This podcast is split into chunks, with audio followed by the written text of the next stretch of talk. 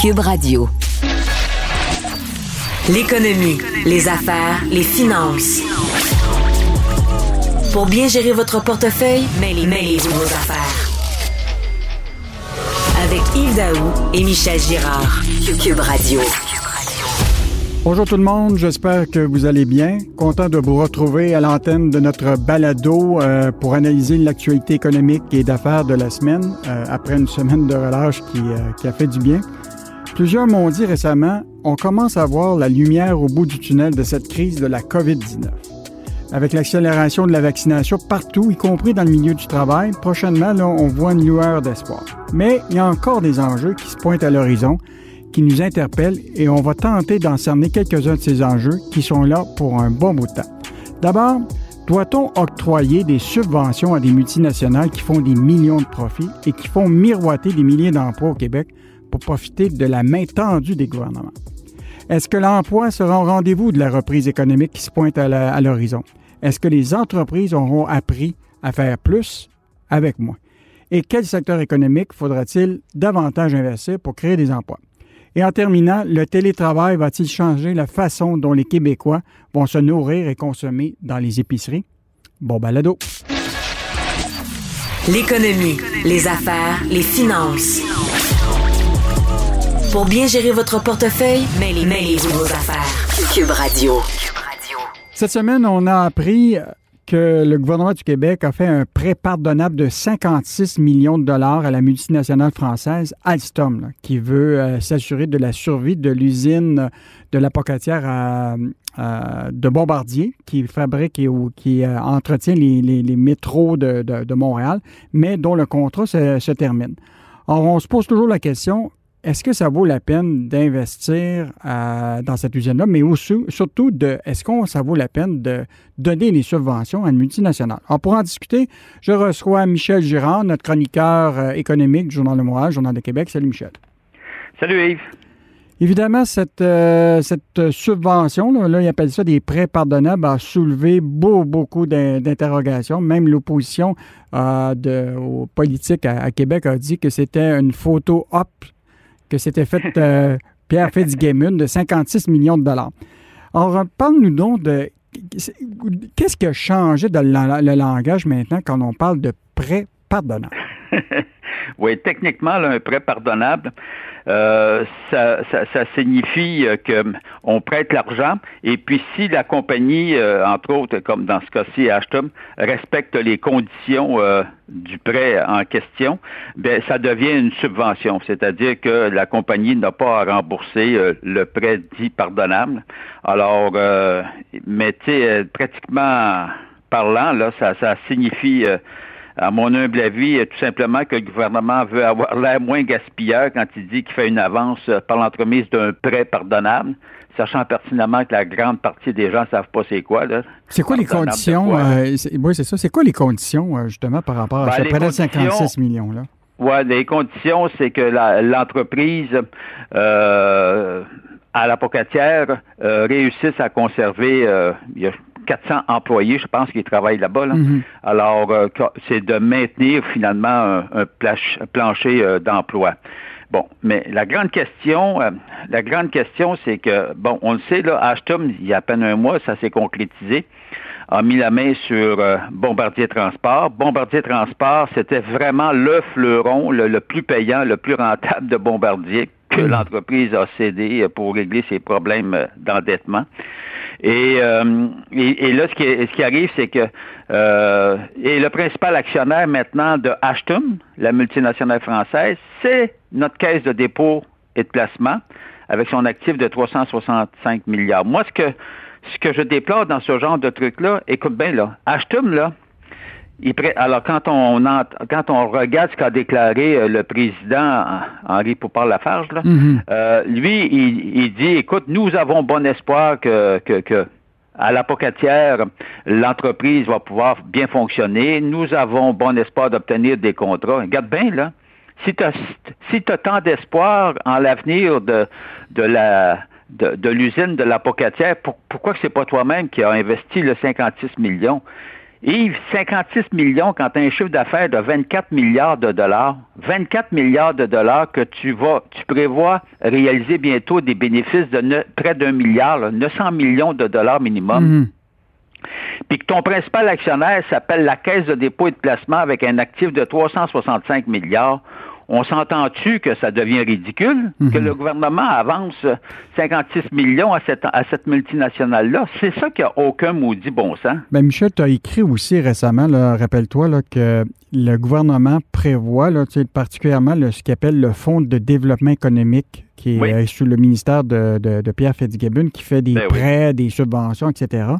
Il prévoit toujours des provisions pour pertes. Et là, ben euh, c'est presque 700 millions de, l'année passée de provisions de pertes sur des subventions, des aides pour lesquelles on ne retrouvera jamais l'argent. Ça commence à être gros, là. Oui, mais, mais, mais tu comprends, c'est moi, c'est la sélection des projets. Tu as toujours l'impression euh, qu'ils sont ils ont, les poches remplies puis ils savent pas quoi faire avec leur argent. C'est ça qui est incohérent. Regarde, la multinationale vient de on vient de on, on vient de lui offrir sur un plateau d'argent, n'est-ce pas? Parce que c'est la Caisse de dépôt qui a roulé tout simplement son, placement de dans Bombardier Transport, l'a roulé dans, dans Ashton. Et puis en plus, euh, euh, la Caisse a acheté des actions additionnelles, ce qui fait que la Caisse est le principal actionnaire avec 18% des actions maintenant de Ashton, de la multinationale française. Alors, c'est de voir qu'on on prend l'argent puis on l'investit à peu près dans, dans ce cas-là. Je ne vois pas l'utilité. Je hmm. ne vois absolument pas l'utilité. Je comprends que c'est important de maintenir le plan, l'usine à la pocatière, mais regarde, c'est que ça revient à la multinationale qui, a, qui, qui, a acquis cette usine-là. Ça revient pas au gouvernement de toujours être là. là, c'est rendu que les compagnies, tous, puis tout de suite, le gouvernement s'apprête à avancer de l'argent. Voyons donc. Hmm. La main est, ça qui marche pas. La main est tendue.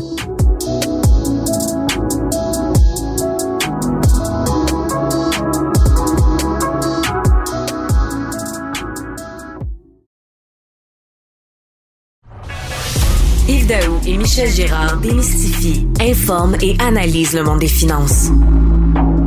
Pour que vous puissiez enfin vous mêler de vos affaires. Cube Radio.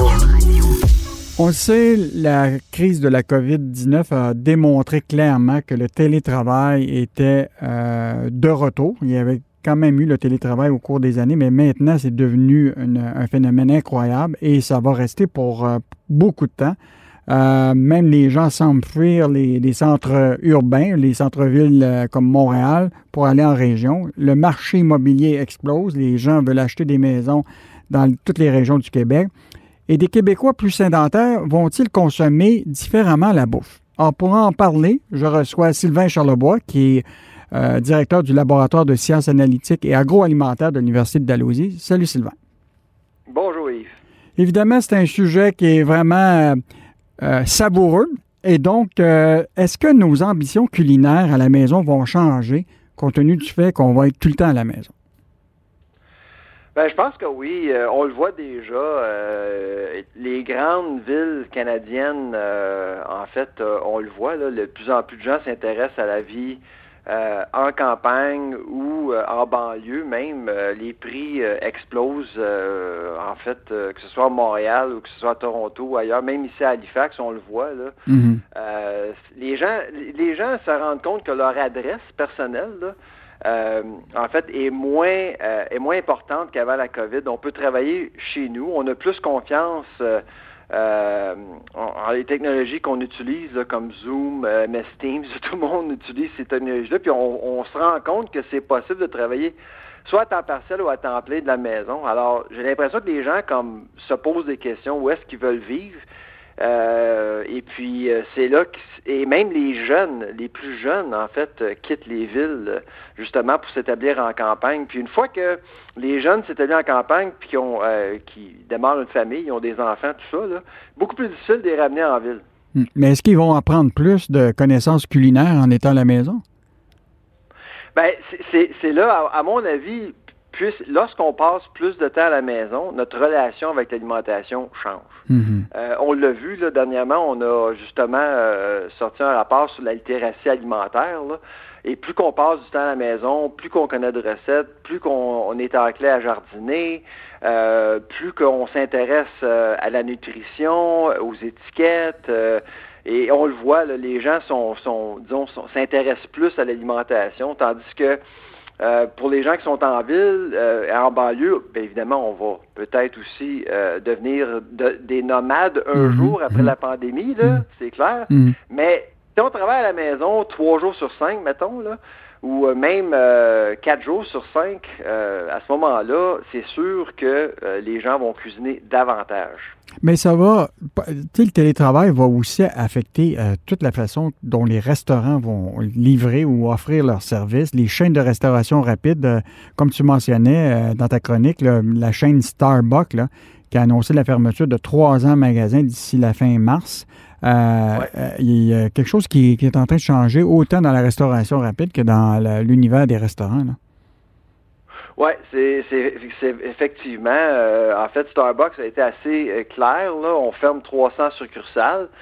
Mais ce qu'ils disent pas, Starbucks, c'est qu'on ouvre des succursales en banlieue ou même en campagne. Un exemple de ça, à Truro, en Nouvelle-Écosse. Truro, c'est une ville de 5000 personnes. 5000, là, c'est pas beaucoup. Là. Non. Ben, on vient d'ouvrir un Starbucks là. là. C'est à 100 km d'Halifax. C'est un, c'est un petit, une petite ville euh, qui accommode la, production agricole. Les, producteurs agricoles qui vont aller magasiner vont aller à, à Truro. On le voit qu'il y a une réorientation des restaurants, et puis c'est certain qu'il va y avoir une réorientation au niveau du détail aussi. Là. Euh, les magasins au centre-ville, ben, on va peut-être les rapetisser un petit peu, on va peut-être même les fermer ou changer la vocation de certains magasins. On va peut-être ouvrir d'autres magasins en banlieue. Ce qui est, ce qui est, ce qui est vraiment intéressant, c'est que les, les indépendants, euh, les restaurants indépendants, les détaillants indépendants, ben, tout d'un coup, on pourrait voir une renaissance. parce qu'ils étaient oubliés, ces gens-là, parce que tout le monde était en ville, mais là, tout d'un coup, les gens se rapprochent de la campagne, se rapprochent des banlieues. Alors, tout d'un coup, on pourrait voir des restaurants faire mieux qu'avant. Hmm. Est-ce que, dans, de ton avis, les restaurants qui étaient euh, qui, avaient vécu la, la, pandémie, puis qui ont fermé, ils ont rouvert. Et là, l'idée, c'est qu'ils se sont lancés dans ce qu'ils appellent la livraison euh, avec euh, des, euh, soit avec DoorDash ou avec Uber Eats, etc. Est-ce qu'ils vont probablement maintenir ça, même quand ça va être rouvert, donc garder des plus petites surfaces puis continuer à faire de la livraison? Ben, écoute, les restaurateurs ont été extrêmement résilients. Hein. Ils ont très bien performé. là, actuellement, le, secteur là, opère à peu près à 75% de ce que le secteur était avant la COVID. C'est quand même c'est pas bien c'est pas euh, c'est pas rose là, mais c'est pas euh, un désastre total. Et la raison pourquoi qu'on emploie encore beaucoup de monde, c'est qu'on a justement euh, innové, on a tenté justement d'aller chercher une clientèle autrement. Je pense pas que ça va arrêter ça. Hmm. justement, ça pourrait augmenter parce que les gens, justement, vont, euh, vont s'installer ailleurs que dans les centres-villes où il y a beaucoup de restaurants, justement. Alors, la livraison, l'achat en ligne aussi risque aussi de, rester en raison du télétravail. Hmm. En terminant, euh, tu mentionnes dans ta chronique euh, le fait que les gens s'en vont en région, puis là, évidemment, ils vont se retrouver à consommer. Ça va donner un, boom au Québec rural. Comment tu vois ça, toi? Ben moi, je, pense que c'est une bonne chose. Moi, euh, j'ai grandi euh, dans un dans une petite ville au Québec, euh, dans le Québec rural. j'ai adoré mon, mon enfance. Quoique des années 80, la plupart du monde de mon âge voulait, voulait comme on dit en bon québécois, sacrer le camp, là, puis aller faire des études ailleurs, mais ça, ça a changé. Hein? Mm-hmm. D'ailleurs, au mois d'avril, je sors mon livre Poutine Nation. oui, j'ai hâte de le lire. du Québec rural, oui. Fait que c'est ça, je parle du Québec rural qui euh, justement a inventé la poutine et c'est les villes qui se sont qui ont adopté une invention du Québec rural. Alors, c'est vraiment, euh, je pense, c'est une belle opportunité pour plusieurs familles de, se réconcilier avec avec un Québec euh, qui, a beaucoup à offrir.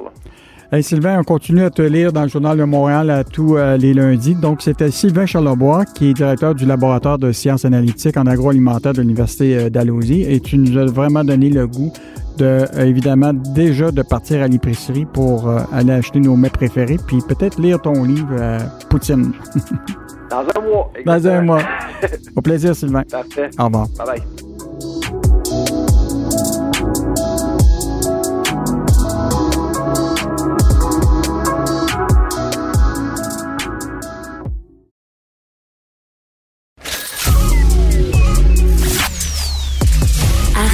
Vous virer sur une scène.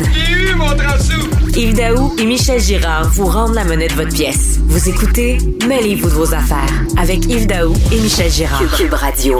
Vous savez, à chaque balado, on parle beaucoup de la création d'emplois, de PME Inc., euh, de nos entrepreneurs. Et évidemment, euh, malgré la reprise qui est enclenchée depuis euh, la catastrophe économique du premier confinement, le Québec a bouclé l'année 2020 avec une dramatique perte de 200 000 emplois, ce qui a anéanti les trois précédentes années de solide création d'emplois.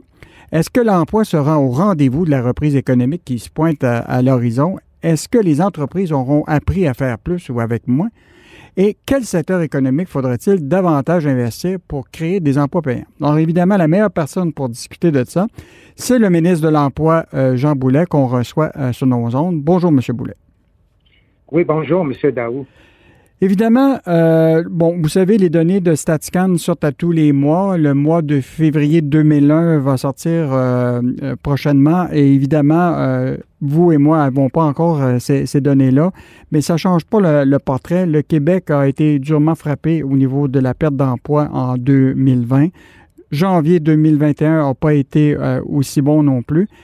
Et le Québec se retrouve devant une situation assez inédite où, à la fois, on a de la rareté de la main-d'œuvre, euh, dans plusieurs secteurs, la santé, les technologies de l'information, même dans le secteur manufacturier. Et dans d'autres secteurs comme le tourisme, l'hébergement, la restauration, on vit évidemment une situation de, chômage. Euh, comment vous voyez ça, cette dichotomie justement entre le moment où on a des pénuries de main-d'œuvre, en même temps on a un taux de chômage qui va être peut-être autour de 7 oui, euh, ben, écoutez, oui, le taux de chômage au mois de janvier était de 8,8% hmm. selon les dernières données de l'enquête sur la population active. Et c'est un phénomène qui est particulier euh, euh, à la pandémie. Il y a effectivement des secteurs où on a eu beaucoup de mises à pied, des licenciements, et donc il y a des surplus de main-d'œuvre. On pense fréquemment au commerce, à l'hébergement, à la restauration, aux services en général, là, mm-hmm. il y a effectivement un, surplus de main-d'œuvre. Puis dans d'autres secteurs, ils sont encore en effervescence. Il y avait de la rareté de main-d'œuvre avant la pandémie. Et ça, c'est un ça, ça s'est poursuivi. Euh, il y a des problèmes de recrutement puis de rétention de main-d'œuvre dans des secteurs stratégiques de l'économie du Québec, mm. notamment les technologies de l'information, la santé, euh, la construction, parce qu'évidemment, on va accélérer des projets d'infrastructure pour les hôpitaux, les écoles, les routes, et bien sûr la santé, l'éducation. Et ça, pour moi, là, c'est un défi de requalification qui mm. devra être au centre d'ailleurs de la reprise économique. C'est la raison pour laquelle on a fait un forum virtuel le 16 octobre dernier. Tous les partenaires du marché du travail étaient présents et on a fait un consensus sur euh, le caractère incontournable de passerelle de requalification. Donc, les, les personnes, évidemment, ça ne sera pas coercitif, mais qui font l'objet d'un licenciement, donc d'une rupture définitive de leur lien d'emploi, auront l'opportunité de faire des formations dans une diversité de secteurs hmm. pour répondre aux besoins des entreprises, là où il y a des bonnes perspectives d'emploi, puis on peut améliorer notre sort, nos conditions de travail avec un salaire intéressant. Donc, moi, pour moi, c'est ce qui s'inscrit au centre de nos préoccupations pour euh, la reprise économique que nous avons déjà amorcée au Québec. Vous avez lancé le programme d'aide à la relance là, avec le programme de, formation, le PARAF, là, qui a été mis sur pied là, afin, de requalifier des gens. Euh, bon, vous avez identifié quand même des, quelques secteurs. Et euh, ce qui est intéressant, au cours de la semaine dernière, à la fois TVA Nouvelle et le Journal de, Montréal, le Journal de Québec, a fait référence au fait que beaucoup de secteurs dans la restauration, le tourisme, etc., ont de la difficulté à recruter des gens qui, normalement, étaient payés à un salaire proche du, du, salaire minimum, parce que là, les gens voient qu'ils ont la possibilité de se requalifier et en étant payés pour se requalifier. Euh, donc, il y a à peu près plus personne qui veut travailler dans des secteurs où ce que les salaires sont relativement plus bas que dans d'autres secteurs. Est-ce que c'est une inquiétude pour vous, ça? Euh, une, en, fait, une préoccupation que j'ai partagée avec les partenaires euh, lors du forum, encore une fois, on ne voulait pas déshabiller Pierre pour mm-hmm. habiller Paul. Euh, je ne veux pas vider les secteurs euh, où la pandémie aura des effets plus longs dans le temps. Euh, fait que c'est pour ça que c'est uniquement sur une base personnelle. Il faut que ça tienne compte des intentions et des ambitions des personnes. Mais ça peut être une personne qui est dans la restauration, qui fait un travail d'aide cuisinier, puis peut faire une formation complémentaire pour rehausser ses compétences. C'est pour ça que je ne mets pas l'accent uniquement sur la requalification, mais sur le rehaussement des compétences.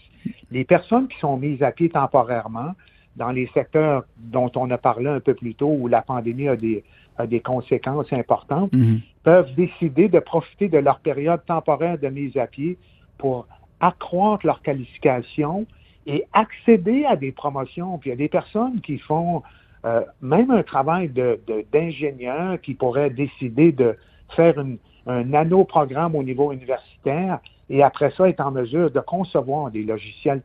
Tout, il, y a, une diversité de parcours. C'est pour ça que je dis, il y a autant d'opportunités que d'individus, mais je suis extrêmement sensible à la réalité, notamment des restaurants qui doivent faire des rappels au travail, puis qui ont mhm. des problèmes de pénurie de main-d'œuvre. Ça, je suis soucieux qu'on travaille, on les aide. On a des conseillers aux entreprises, on a une plateforme numérique pour euh, mettre en contact les entreprises qui cherchent euh, des employés, puis les employés qui cherchent à réintégrer le marché du travail. Il y a des belles opportunités dans le domaine de la restauration. Il ne faut pas oublier, M. Dao, que aussi, c'est un secteur qui n'est pas à l'abri de l'automatisation mm-hmm. et euh, a des défis de productivité. Fait encore une fois, la période de mise à pied temporaire est une excellente occasion de raffermir les compétences de ces personnes-là. Hmm. C'est sûr que des gens là, qui euh, souhaitent améliorer leur sort puis obtenir un salaire plus élevé, évidemment, euh, souhaitent euh, évidemment une formation dans des secteurs où ce que probablement c'est des emplois plus payants, mais évidemment, il y a des secteurs qu'on peut quand même pas oublier qui, malheureusement, seront des salaires plus, plus faibles. Et je vous revenais sur le salaire minimum. Parce que, euh, évidemment, bon, vous savez, il y a un débat aux États-Unis, même chose ici, l'idée d'un salaire minimum à 15 de l'heure qui permettrait. Euh, et ce matin, je ne sais pas si vous avez vu là, dans le Journal de Montréal, on fait référence à Costco qui vient d'augmenter de 1 de l'heure euh, le salaire de ses employés qui font passer maintenant au Canada, je parle des, des gens de 15 à 16 de l'heure, donc une augmentation de 7 et ce qui est intéressant, c'est qu'au Québec, il y a quand même 8500 euh, salariés chez, chez, Costco. Et ce, qui, ce que la compagnie nous disait, c'est que la rétention des employés qui sont bien payés est beaucoup plus longue. Est-ce que ce ne sera pas un avenue, là, finalement, qu'on en arrive au Québec à avoir un salaire minimum à 15 de l'heure? Ben, écoutez, d'abord, il faut que je salue l'initiative de Costco. Et dans les dernières années, il y a d'autres entreprises qui ont fait exactement la même chose. Euh, donner un incitatif financier, ça peut être un bonus, ça peut être euh, de la rémunération variable, ça peut être une augmentation de salaire pour accroître leur taux de rétention. Puis ça, c'est un des effets de la pénurie de main-d'œuvre. Ça force les entreprises à s'adapter et à améliorer les conditions de travail euh, qui sont dans les conventions collectives si c'est une entreprise syndiquée ou dans les contrats individuels de travail là où c'est pas syndiqué.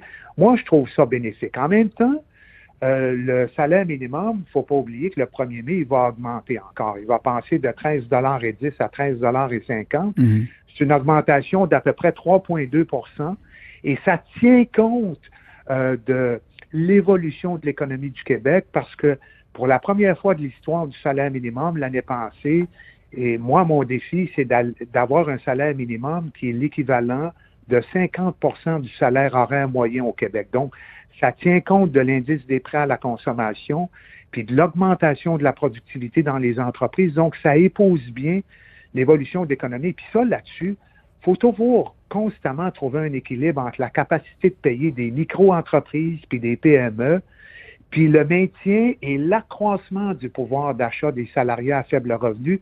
C'est un débat, bien sûr.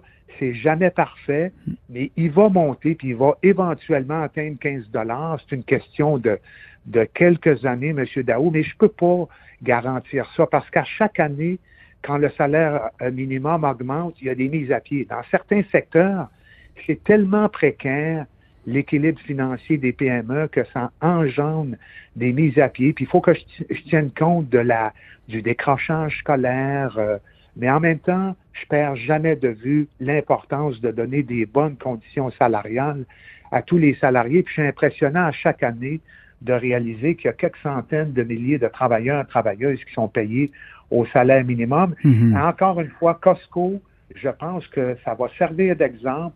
Puis il y a d'autres entreprises que je ne vais pas identifier, mais dans les deux dernières années, qui ont fait exactement la même affaire dans le secteur de la transformation alimentaire, dans le commerce de détail et autres.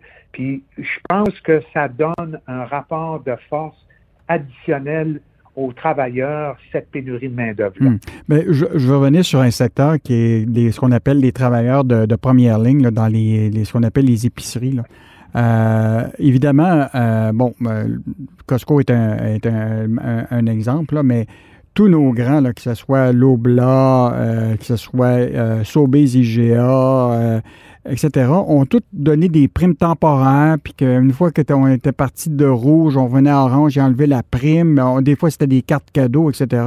Euh, pourtant, c'est pas des entreprises qui, euh, qui nagent dans des pertes. Là. Il y a eu des augmentations de, assez significatives de, de, leurs profits. Euh, il me semble que ce serait un secteur qui, devrait accepter d'amener le, le, salaire, comme le fait Costco, à un salaire beaucoup plus intéressant, non? Écoutez, comme ministre du Travail, je vais être prudent dans mes commentaires, mais je comprends très bien votre propos. Puis quand je dis que la pandémie a donné un rapport de force ou un nouveau pouvoir de négociation à des, à des travailleurs qui donnent des services de première ligne, euh, c'est tout à fait vrai. Puis les entreprises ont respecté ça en donnant des augmentations de salaire, mais c'est pas parce qu'on sort de la pandémie graduellement qu'il faut nécessairement enlever ces incitatifs financiers-là parce que je pense que la pandémie nous a fait réaliser que la valeur de ces emplois-là, qui sont essentiels, est beaucoup plus importante que celle qu'on a attribuée au fil du temps.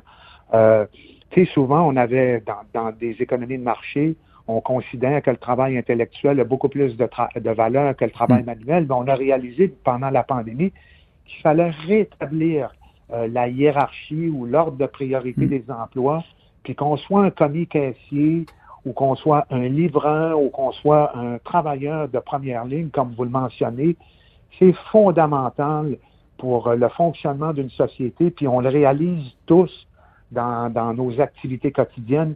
C'est super important. Maintenant, je ne veux pas m'initier dans le droit de mm. gestion des entreprises, mais euh, je comprends très bien ce que vous hmm. dites. Hmm. En terminant, euh, M. Euh, Boulet, je voulais vous parler d'un projet de loi que vous avez déposé, qui est le projet de loi 60 18, de loi qui vise principalement la transparence des entreprises. Là. Euh, vous, êtes responsable du registre des, entreprises, là, le, fameux euh, registre qui permet d'identifier l'actionnariat, etc. Et vous souhaitez vous attaquer ce qu'on appelle aux sociétés écrans, prête-nom, qui se retrouvent au fiducie, qui se retrouvent des, fois derrière des compagnies à numéro qui veulent soit sauver de, de éviter de l'impôt ou, euh, ou évidemment peut-être le blanchiment d'argent. Est-ce que c'est un projet de loi qui... Euh, d'abord, pourquoi vous, avez lancé ce projet de loi-là?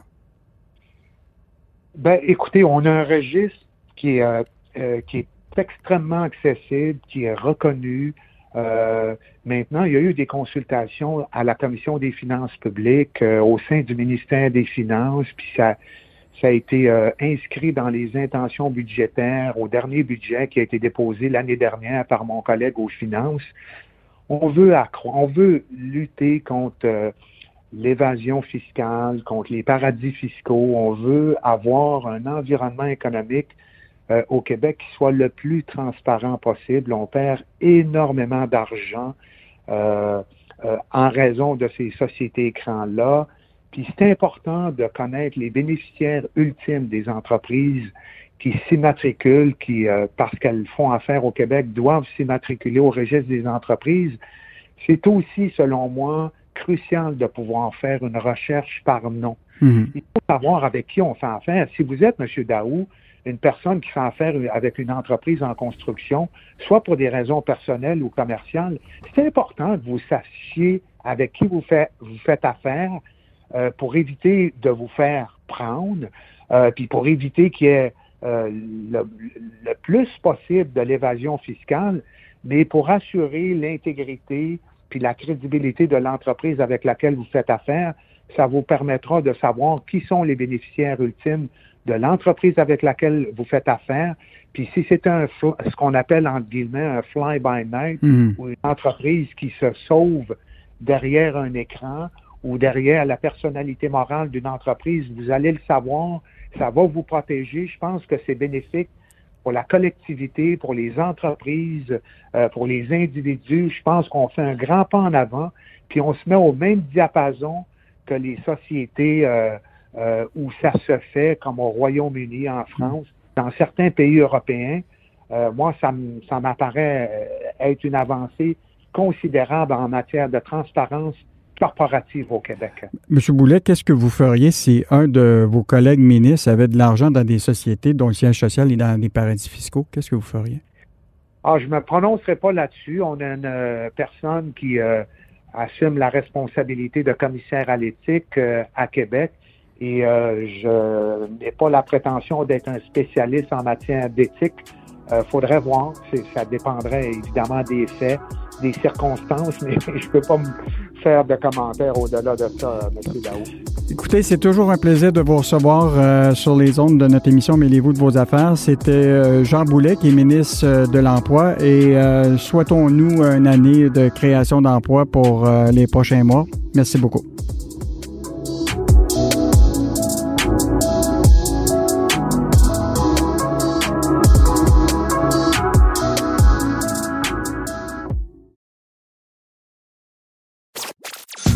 L'argent fasse le bonheur, mêlez-vous de vos affaires.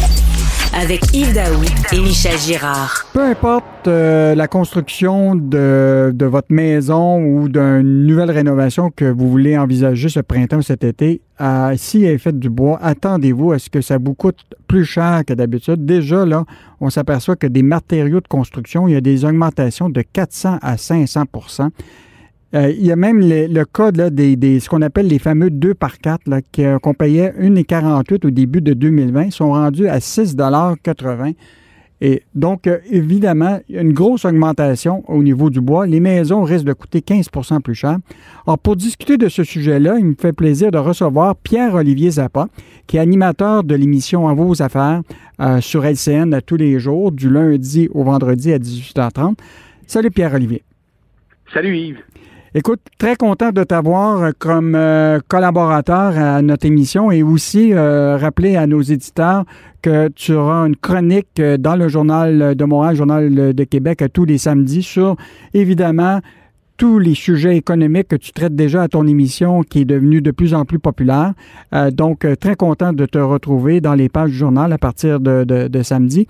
Écoute, Pierre-Olivier, tu en as traité dans ton émission dans la question du prix du bois, l'augmentation, comment toi, tu vois ça, et surtout les analystes que tu, as eus sur tes ondes, comment ils interprètent cette, augmentation-là? Ben, on essaie de comprendre, Yves, qui s'en met plein les poches. Euh, le, le, rénovateur, qu'il soit professionnel ou simple bricoleur du dimanche, le voit chaque semaine. Il n'y a pas une semaine qui passe sans une hausse marquée du prix des matériaux de construction. On parle du bois, il y a aussi le prix de l'acier, donc le prix des vis, par exemple, mhm. le prix du bardeau, des équipements électroniques. Alors, euh, il y a des projets de construction qui sont compromis et il y a aussi des entreprises en rénovation qui ne savent pas comment ils vont faire pour traverser cette période-là, étant donné qu'ils ont des contrats fermés et qu'ils ont des engagements avec leurs clients. Si tu as dit à un client, ben, pour refaire ta, chambre, euh, et, créer des, des, cloisons, des murs, ça va te coûter 8000 dollars, mais que un mois plus tard, tu arrives pour faire l'ouvrage, puis tu te rends compte que ça va coûter 15 000, puis tu rentreras pas dans tes coûts, tu, fais, tu fais face à un méchant problème. Alors, la question de fond, c'est qui s'en met plein les poches et qui est en train de profiter de la crise? Hmm. Et c'est un peu le, c'est un des angles d'attaque de, ma chronique dans, le journal en, fin de semaine. Euh, lorsqu'on regarde, par exemple, euh, un aciériste, le plus gros joueur, ArcelorMittal, hmm. ben, l'acier, tu le retrouves dans les toitures, les poutres, les structures, jusque dans les vis à plancher. Ben, le prix de l'acier a bondi et les profits d'ArcelorMittal ont doublé au cours de la dernière année. Donc, les, transformateurs, ceux qui, ceux qui ont la matière première entre les mains, euh, s'en mettent plein les poches en quelque sorte. Je peux te donner un autre exemple dans, l'industrie du bois. Mm-hmm. Tu as Produits forestiers résolus, euh, qui, est une entreprise mm. cotée en bourse, 22 usines de transformation de bois.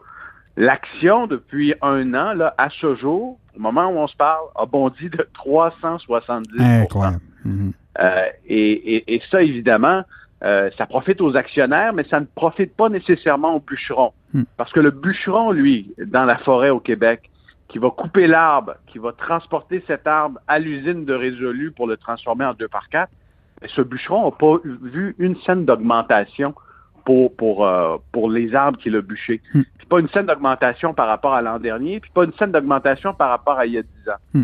Mais ah, Pierre, Pierre moi je veux comprendre par rapport à tout l'écosystème de, de, de l'industrie forestière.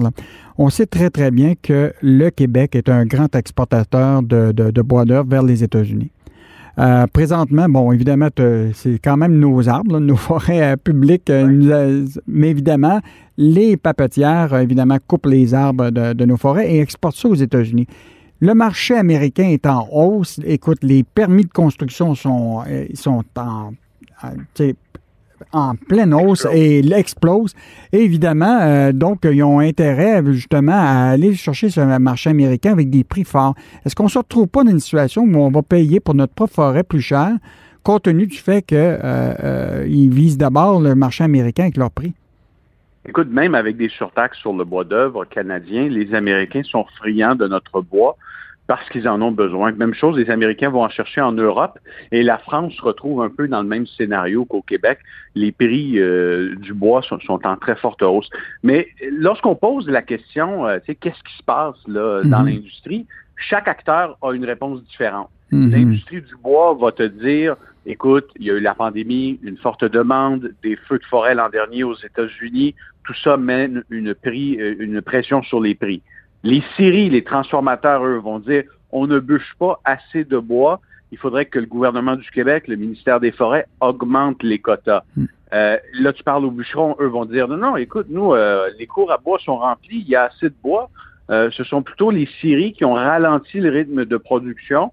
Possiblement, hein, il, y a, des hypothèses. Est-ce que les scieries pourraient faire augmenter artificiellement les prix pour profiter de la crise? Donc, chaque qui dit vrai, difficile de, de, de, départager le vrai du faux dans tout ça. Hmm. Puis on avait le ministre des Forêts, justement, euh, à l'émission récemment.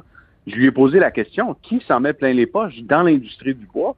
Lui a pointé du doigt les transformateurs, les scieries, en disant que ben, c'est elle qui en profitait, mais qu'elle profitait en même temps d'une conjoncture qui n'est pas juste au Québec. Tu on voit la hausse des prix partout à travers le monde.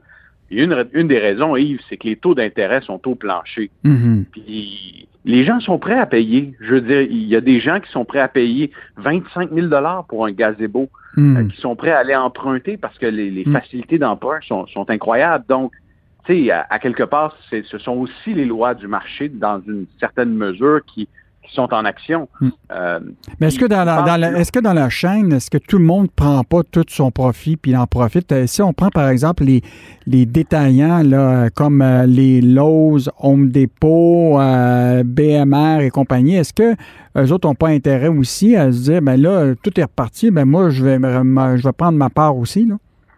J'ai hâte de voir les. Parce que comme ce sont pour la plupart des entreprises cotées en bourse, pas BMR, mais mm. Lowe's et, euh, par exemple Home Depot, je, surveillais les récents résultats financiers trimestriels et les marges de profit quand même n'ont pas bondi de mm-hmm. façon aussi spectaculaire que les transformateurs. Mais il faudra voir si cette réalité-là va pas changer et puis ces, ces, ces, joueurs-là vont pas essayer eux aussi de se prendre une cote euh, au cours des prochains mois.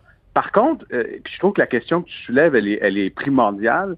dans la chaîne d'approvisionnement et dans l'écosystème de la construction, il y a aussi la main-d'œuvre, les hmm. charpentiers menuisiers.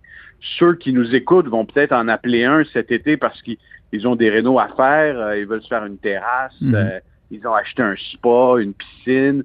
Euh, ben, ces gens-là aussi ont augmenté leur prix. Mm-hmm. Puis, je veux dire, ils seraient fous de ne pas le faire parce que je, discutais avec un, paysagiste et un, charpentier menuisier dans le cadre de ma chronique de, euh, dans le journal. Eux me disaient, on a doublé nos prix, on a, ou, encore, on a augmenté de 30% nos prix parce que la demande est tellement forte que si euh, euh, un client me, me, me, demande de faire sa terrasse pour 10 000, ben, l'autre à côté est prêt, est prêt à m'en offrir 12 000. Donc, mm. je vais aller vers celui qui m'en offre 12 000. Mm. Ah, c'est clair qu'il y a un effet domino dans, dans cette industrie-là. Et euh, donc, euh, Pierre-Olivier, on est très content de, de, de comprendre cette analyse-là que tu as faite aujourd'hui avec nous sur justement l'augmentation du prix du bois. On va te lire dans le journal euh, tel qu'on l'a mentionné au début de l'émission. Donc, c'était Pierre-Olivier Zappa, qui est animateur de l'émission À vos affaires, qu'on peut écouter sur euh, LCN tous les jours, du lundi au vendredi à 18h30. Donc, euh, merci Pierre-Olivier et on se reparle.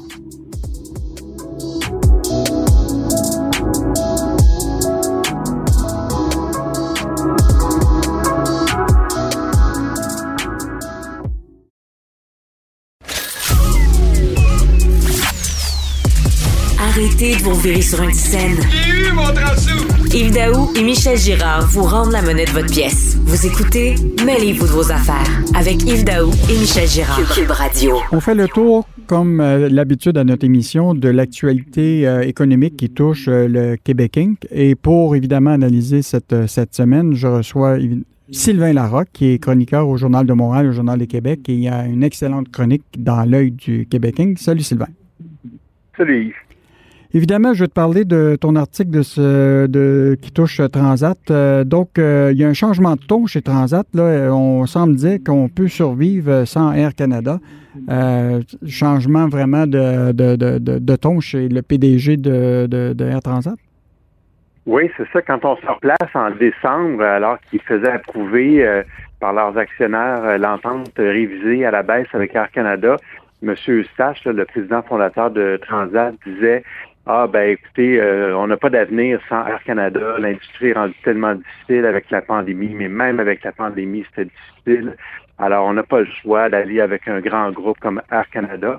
Et là, depuis le 15 février, ben euh, le temps a passé et euh, chaque Transat et Air Canada peuvent s'en aller chacun de leur côté. L'entente n'a plus vraiment de, valeur ou d'obligation de, d'exécution. Alors là, tout à coup, euh, Transat euh, risque de se retrouver tout seul. Et Air Canada pourrait la laisser tomber. Fait que là, M.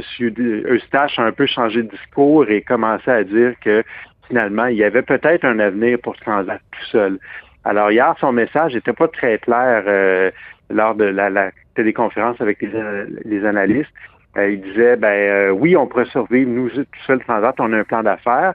Notre première option, ça reste d'aller avec Air Canada. Mais pour la première fois, il a aussi parlé de M. Pelado qui a une offre, comme on le sait, pour mm. acheter Transat. Donc, il soufflait un peu le, chaud et le froid. Il ne voulait pas déplaire à personne, on dirait. Mm. Ben, euh, euh, je, te rappellerai qu'il y avait quand même le président euh, ou le chef de la direction de, la Caisse de dépôt, qui est quand même actionnaire de 5,8% qui avait quand même rappelé l'importance pour le voyagiste d'avoir un plan B. J'ai l'impression que le message a passé. Oui, tout à fait. D'ailleurs, M. Euh, Eustache a repris ces mots-là, plan B, euh, plan C, même, il a dit. Euh, fait que clairement, il avait entendu ce que le, président de la Caisse avait à dire là-dessus. Hum. Mais euh, ils ne sont pas sortis de, l'auberge. Quand je regarde, ils sont obligés de trouver au moins du financement pour 500 millions de dollars. donc, d'ici la fin de leur exercice au 31 octobre, c'est quand même tout un défi. Oui, c'est ça. On réalise pas à quel point ça coûte cher euh, gérer une compagnie aérienne, et les avions et tout ça. Mhm. Donc, oui, cinq, ils ont besoin d'un demi-milliard là, euh, pour passer l'année.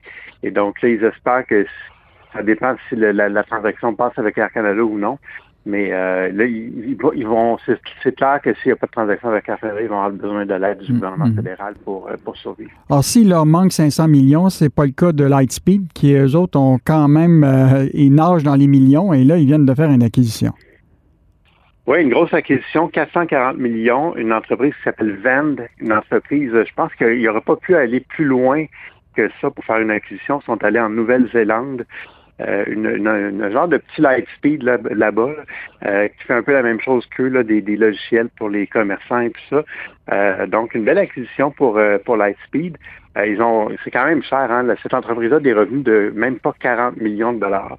Et là, ils payent 440 millions. C'est fou les, les, les, valeurs en ce moment dans le secteur technologique.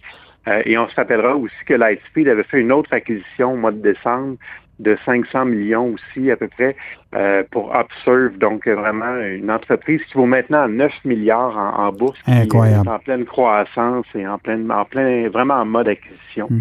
Euh, euh, la, caisse de dépôt est actionnaire de combien encore de Lightspeed? Je pense qu'ils sont autour de 10 10 hmm. ou 15 hmm. oui, un gros actionnaire.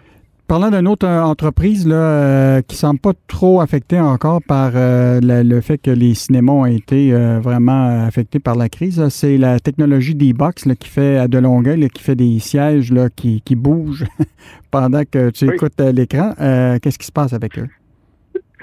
Oui, D-Box, ben, en fait, ils auraient pu être très, très durement frappés par la pandémie parce qu'au début, leur marché à eux, c'est vraiment les cinémas. Ils vendaient des, sièges au, au Cinéplex Odéon de ce monde euh, pour avec des billets qui étaient vendus plus cher parce que ça bougeait puis ça avait comme une expérience additionnelle.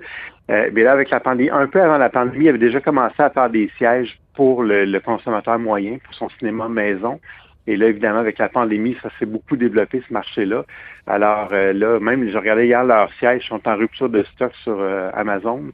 Donc, euh, ça semble bien fonctionner. Et là, ils sont allés euh, chercher 5,8 euh, millions de dollars.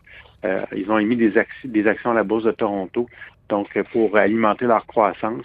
C'est pas une grosse entreprise. Ils ont toujours eu un peu de difficulté à se démarquer. Mais là, peut-être qu'avec finalement le secteur du marché consommateur ça pourrait vraiment devenir une entreprise euh, beaucoup plus grosse. On a, vrai, on a beaucoup parlé de la télémédecine là, qui, est, qui est évidemment euh, en pleine croissance. Là. Les gens, euh, au lieu d'aller voir le médecin en cabinet, préfèrent utiliser cette méthode-là. Or, évidemment, il y a une compagnie au Québec qui s'appelle Dialogue qui semble avoir le vent d'un voile. Oui, tout à fait. Là, ils s'en vont en bourse et ils vont ils veulent récolter 100 millions de dollars en allant en bourse à la bourse de Toronto. Euh, l'entreprise euh, va valoir probablement euh, un demi-milliard de dollars là, une fois qu'elle va être inscrite en bourse. Évidemment, eux, ils avaient le timing parfait. Ils étaient là depuis un an ou deux avant la pandémie. ils, commençaient déjà à offrir leurs services et là, la, pandémie est arrivée. Tout le monde a fait de la télémédecine, que ce soit au téléphone ou par Internet, parce qu'on ne pouvait pas vraiment aller dans les cliniques médicales et tout ça. Euh, donc, ils ont beaucoup de gros clients même. Ils ont Google. Les, employés Google peuvent euh, utiliser les services de dialogue de Samsung, euh, de la, Banque nationale, des, grandes entreprises comme ça. Et donc, là, franchement, c'est vraiment, ils s'en vont sur la, piste d'accélération, on pourrait dire. Et ils sont, les, les, gros actionnaires de dialogue, il y a euh, justement la Banque nationale, il y a Sun Life, il y a Power Corporation. Donc, des, des, puis la Caisse de dépôt est là-dedans aussi. Donc, ça va être euh, intéressant de les suivre, eux autres, euh, à l'avenir. En terminant, partenariat inusité entre Mirego et Premier Tech. Là, Premier Tech est un géant de l'horticulture au Québec, ben, dont le siège social est à Rivière-du-Loup. Explique-nous cette alliance-là.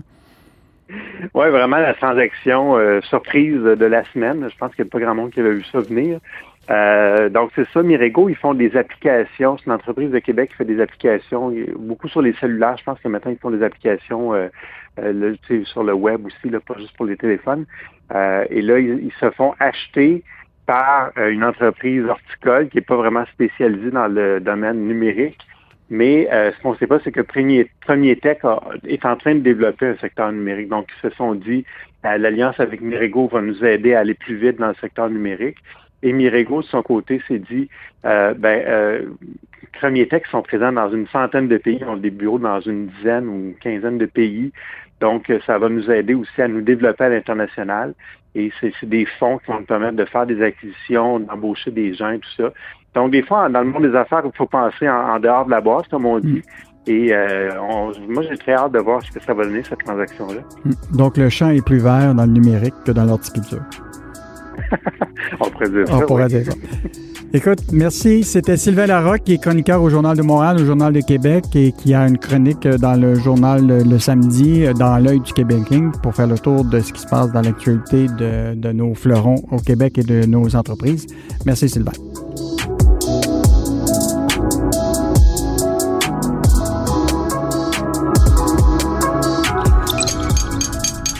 Cube Radio.